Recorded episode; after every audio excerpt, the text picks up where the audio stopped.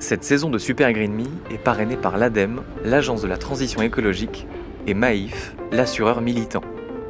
Merci à eux pour leur soutien et bonne écoute.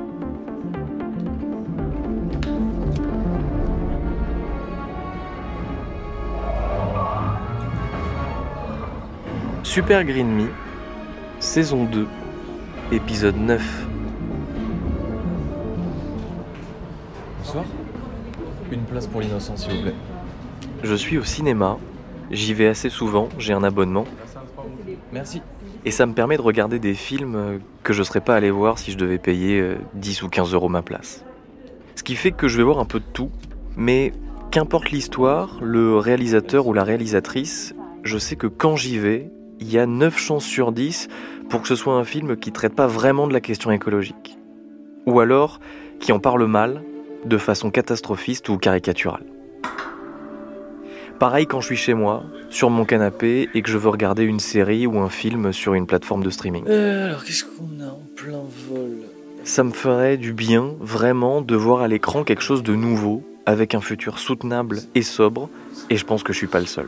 En termes écologie, on est quand même pas foufou. Qui nous fasse rêver de train, par exemple, ou qui ne considère pas les écolos comme des illuminés.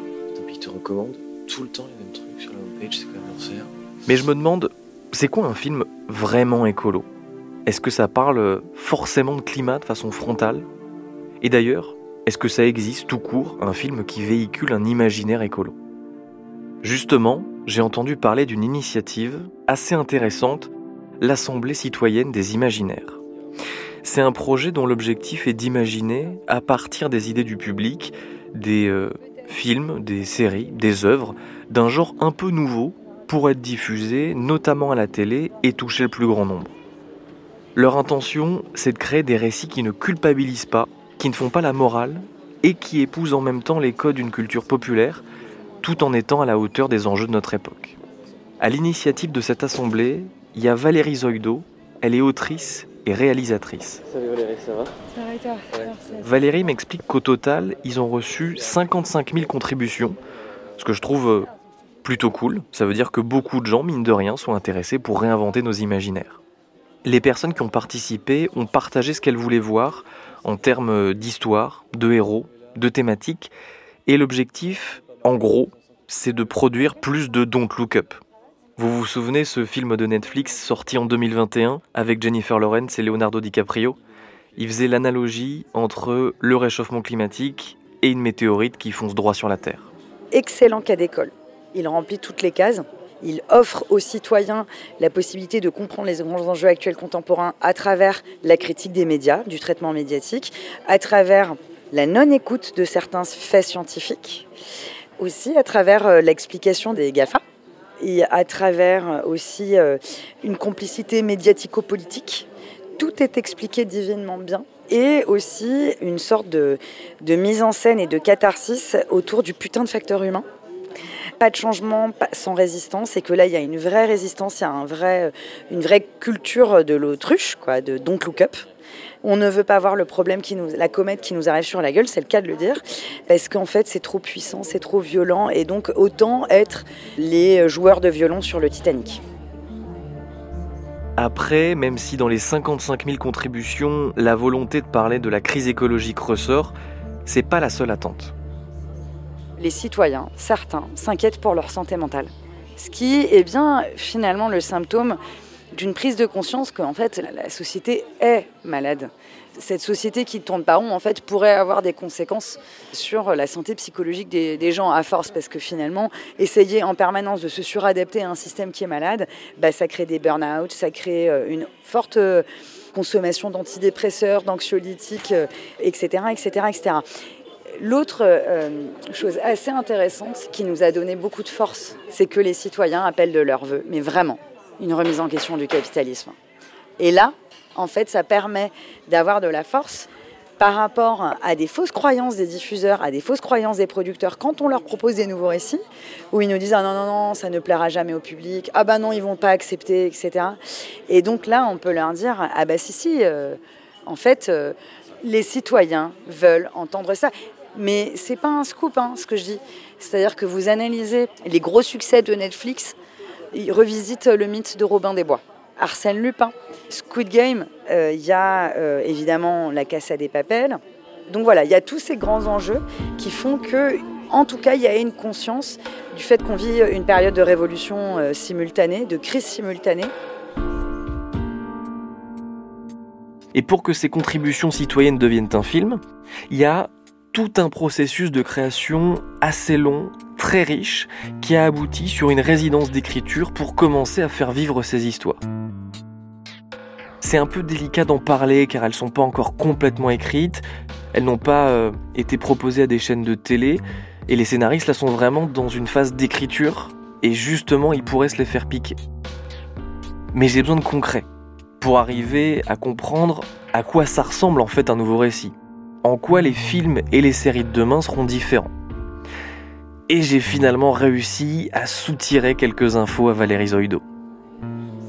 Sans trop spoiler, euh, par exemple, il y avait un imaginaire où il y avait un citoyen qui voulait que quelqu'un sorte d'un coma de 30 ans et se réveille en 2050 euh, avec une toute autre réalité, etc. Et donc on a réutilisé cette idée.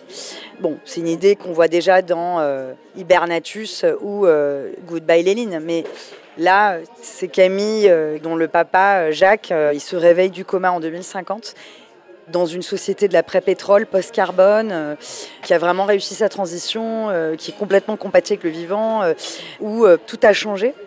Et donc, elle décide de lui cacher ce nouveau monde est donc de recréer tout un décor capitalistique pour qu'il retrouve son monde d'avant et que ça soit pas trop violent.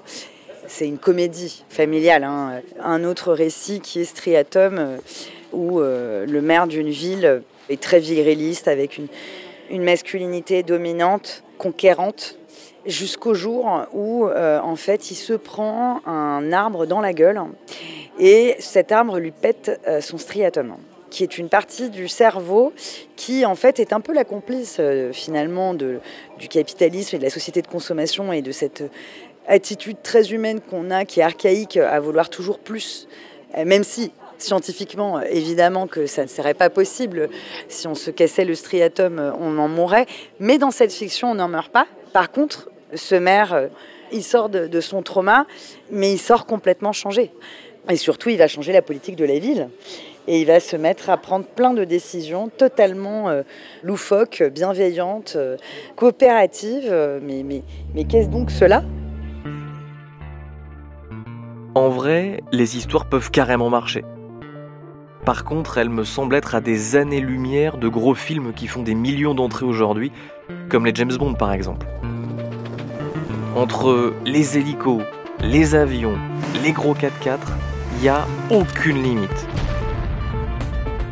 Mais je demande quand même à Valérie si ce serait envisageable de voir euh, un James Bond compatible avec les nouveaux récits, ou si ce genre de film euh, doit disparaître. Du moment qu'on pourrait respecter l'ADN d'un James Bond, pourquoi pas? Euh, évidemment que si en, utilisant bah, l'ADN de l'aventure l'ADN euh, du conflit à résoudre, l'ADN de l'espionnage, euh, l'ADN euh, des twists, des gens qui font tomber leurs masques, sur lesquels on pensait qu'on pouvait compter, mais en fait on ne peut pas compter, mais tiens, un tel, un, tel complote avec un tel, etc. Mais pourquoi pas? Mais pour moi, ce qui serait souhaitable déjà, c'est de changer la psychologie des personnages.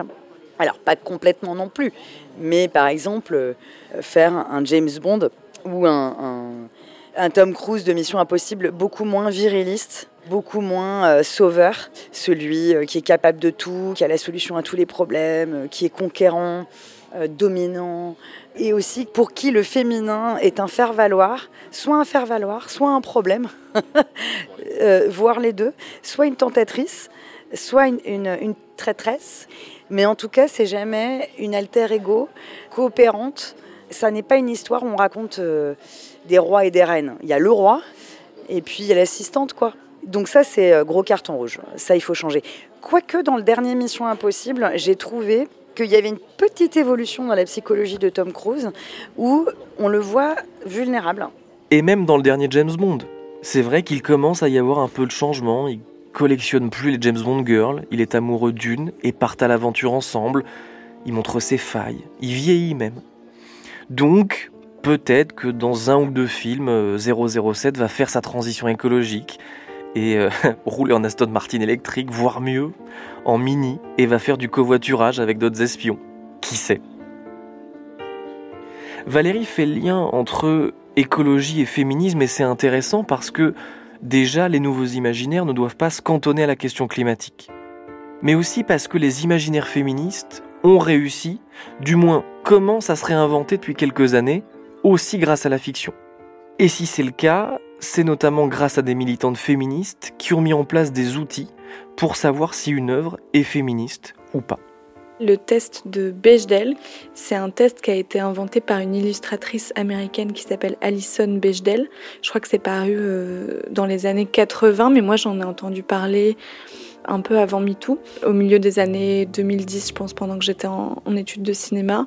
C'est Mathilde, ma copine et co-autrice de cette saison 2, qui m'en a parlé.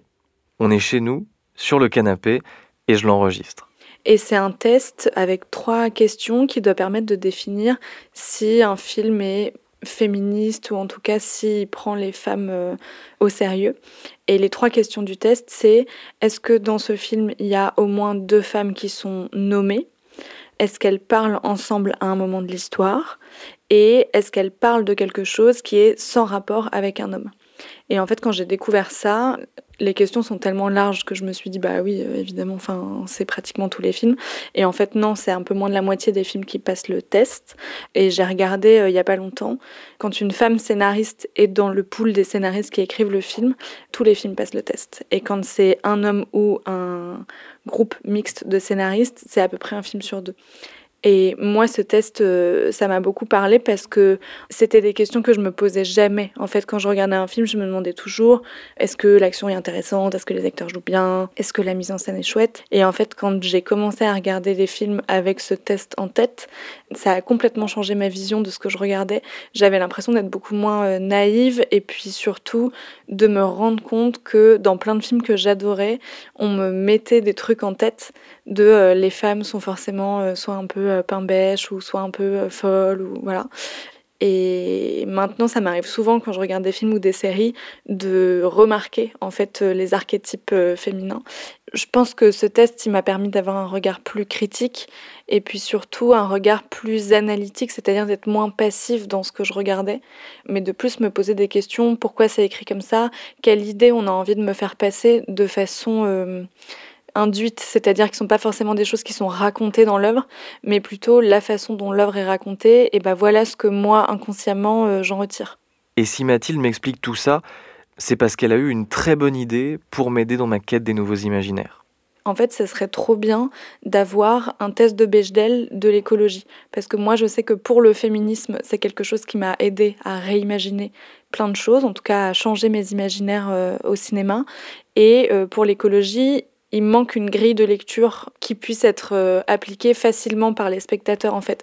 Le problème, je trouve, de beaucoup de trucs autour de l'écologie, c'est que comme c'est un sujet complexe avec plein de choses euh, comment entremêlées, quand on n'a pas les clés, les chiffres, on a l'impression qu'on ne peut pas juger de est-ce que quelque chose est écolo ou pas.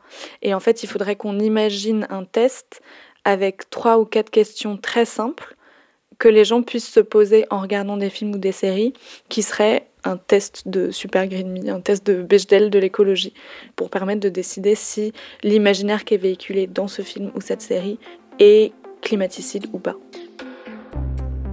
Ce genre de dispositif pourrait vraiment nous aider à y voir plus clair, alors on se met à travailler dessus. Et effectivement, sur l'écologie, il y a beaucoup de critères. La plupart des films et des séries qu'on regarde, à un moment, il y a un moyen de transport. Peut-être qu'on pourrait imaginer une grille relative à la question des transports. Tu as euh, la question climatique, mais tu as aussi voilà, la question de la biodiversité, la question de l'eau. Et après, une autre série de questions plutôt relatives euh, à la consommation ou euh, à la nature ou aux ressources. Est-ce que le mode de vie des personnages principaux est sobre? Si tu fais l'apologie de la surconsommation, ou que tu prends l'avion, ou que tu as une grosse bagnole, ou que tu as une grande maison, ou que tu as une piscine. Est-ce que les choix du personnage sont motivés par un intérêt individuel ou par un intérêt collectif? On réfléchit, on débat, et c'est très intéressant parce qu'on soulève de vraies questions, notamment sur le sujet de la perfection écologique. C'est pas parce qu'une personne euh, mange une fois de la viande ou prend la voiture que forcément elle sera pas écolo. Peut-être qu'elle fait euh, plein d'efforts sur tout, mais n'a pas le choix que de prendre sa voiture par exemple. Ce test ne doit pas se focaliser en fait sur l'empreinte carbone, il doit prendre en compte le contexte et la volonté des personnages. Et en fait, on sort en fait du concept vraiment d'empreinte carbone pour se rapprocher de l'ombre climatique, qui est un concept qui a été théorisé par une journaliste américaine qui s'appelle Emma Patty, qui en gros dit genre bon l'empreinte carbone c'est gentil mais il y a quand même beaucoup beaucoup de limites et on regarde pas vraiment les émissions indirectes. En gros, il faut qu'on que le test donne aux spectateurs une idée de la durabilité des choix. Genre, est-ce que c'est des choix durables c'est ça. C'est ça, c'est ça. On planche sur le test pendant encore euh, de longues minutes, on négocie entre nous, et à un moment, ça y est, on a quelque chose qui tient la route. Le test de Super Green Me repose sur trois critères. 1. L'action doit se passer à partir du XXe siècle. 2. Les personnages principaux doivent avoir un mode de vie sobre, ne pas faire la promotion ou l'apologie euh, du shopping, de l'avion, de grosses voitures, de grandes maisons, de la technologie à outrance. Et enfin, 3. Si jamais ils ont fait des choix anti-écolo, s'ils sont contraints ou s'ils agissent pour le bien commun, ils sont excusés. Après, ce test a des limites. Il va peut-être exclure des œuvres qui véhiculent de bons messages, ou l'inverse. Mais comme le test de Bechdel, il ne se veut pas comme euh, l'outil ultime qui permet de définir les bons et les mauvais films ou séries.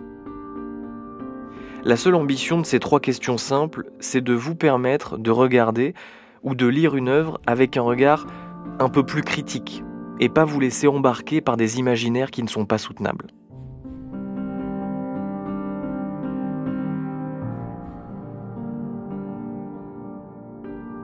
Malheureusement, une immense majorité de films ne passent pas le test, mais on en a quand même identifié quelques-uns qui le réussissent. Before Sunrise, une comédie romantique de Julie Delpy, Le Parfum Vert, avec Sandrine Kiberlin et Vincent Lacoste. Les deux euh, parlent pas frontalement d'écologie, mais normalisent le train et le vélo en libre service. La série Sex Education, qui prône la tolérance et où les personnages se déplacent beaucoup en vélo ou en transport en commun, même si il y a beaucoup de technologie et que le lycée bannit le papier au profit des tablettes. Alors c'est certain, il doit y en avoir d'autres, mais on peut s'accorder sur le fait que ça fait peu franchement. Même si de belles œuvres vont arriver dans les prochaines années, j'en suis sûr, et on l'a vu avec Valérie Zoido en début d'épisode. Après, il faut pas se leurrer, le cinéma, les séries, même les bouquins ne pourront pas tout faire. L'émergence de nouveaux imaginaires soutenables, ça ne tient pas qu'à ça. Et surtout, on ne peut pas attendre d'hypothétiques films pour bien vivre nos transitions écologiques, pour tenir en tant qu'écolo. On a besoin, j'ai besoin de choses qui nous font tenir tout de suite, et peut-être euh, qu'il faut pas chercher très loin.